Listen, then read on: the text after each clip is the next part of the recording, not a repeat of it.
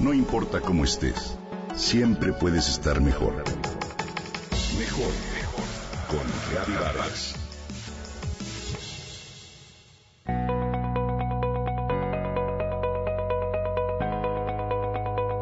¿Tú tienes selfitis? Narciso era un joven hermoso. Todas las jóvenes se enamoraban de él, pero las rechazaba. Entre las chicas que rechazó se encontraba una de nombre Eco, quien tras el desaire se escondió en una cueva hasta que solo quedó su voz.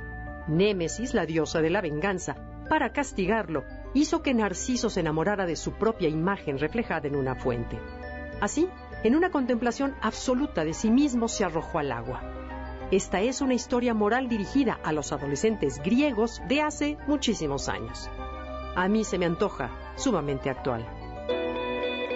El fenómeno de los selfies o el acto de tomarse uno mismo fotos con el celular y subirlo a las redes sociales, dicen los expertos que se relaciona justo con una forma de compensar la falta de autoestima y llenar al mismo tiempo un vacío de nuestro interior.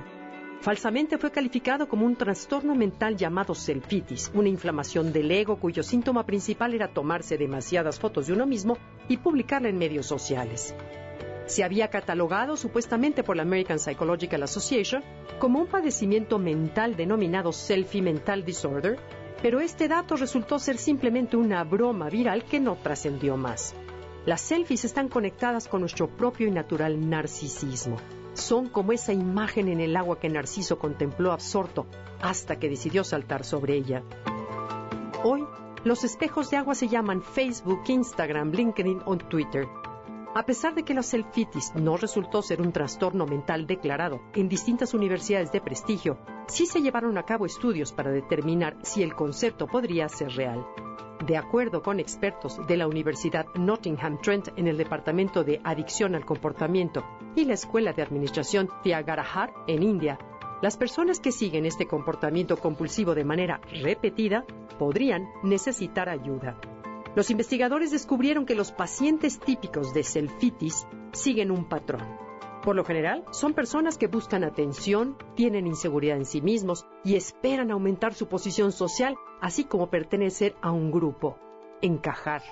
De acuerdo con el estudio realizado en India, se definieron tres niveles en este comportamiento. Límite o primer nivel, agudo o nivel intermedio y crónico. El límite consiste en tomarse una selfie al menos tres veces al día, pero sin publicarla. El intermedio ya implica la publicación de las imágenes y el crónico consiste en un impulso desenfrenado de hacerse fotos durante el día y publicar en redes sociales más de seis veces al día. Lo cierto es que hoy la tecnología y el exceso de esta nos llevan a algunos trastornos mentales o emocionales como la nomofobia que hemos hablado aquí o miedo a no estar cerca de un dispositivo móvil la tecnoferencia, una intrusión constante en la tecnología en la vida cotidiana y el cibercondrio, esa sensación de malestar después de buscar en Internet el síntoma de alguna enfermedad específica. No satanicemos a la tecnología. Esta, por supuesto, que nos facilita la vida, nos comunica con los nuestros, pero como en todos los excesos son dañinos. Es mejor aprender a usarla a nuestro favor y sacarle provecho, pero con límites sin dejar de conectarnos con los que amamos a través de una mirada, una sonrisa, una charla y por supuesto hacer cosas que levanten nuestra autoestima.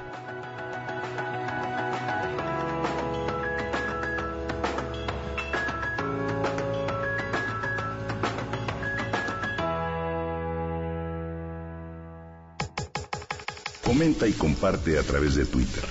Gaby-Vargas. Gaby-Vargas. No importa cómo estés, siempre puedes estar mejor. Mejor, mejor. Con Gaby Vargas.